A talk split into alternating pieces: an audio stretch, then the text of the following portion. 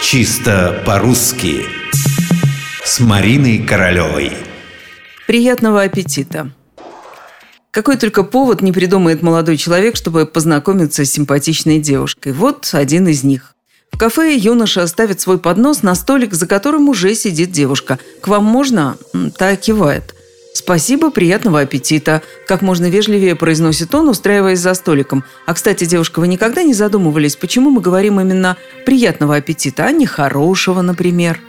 Оставим парочку в покое. У них, кажется, все будет хорошо. Но каков вопрос? Действительно, вы никогда не задумывались?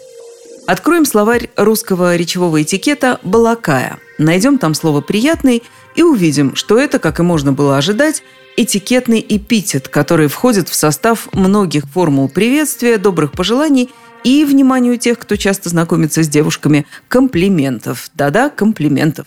Вспомните известное выражение со словом «приятный». Приятно познакомиться, какая приятная встреча, очень приятно, приятно вас видеть, приятно это слышать – Приятного вам дня, сна, приятно кушать. Вот это самое «приятно кушать» – областное и просторечное выражение, но значит оно то же самое, что «приятного аппетита».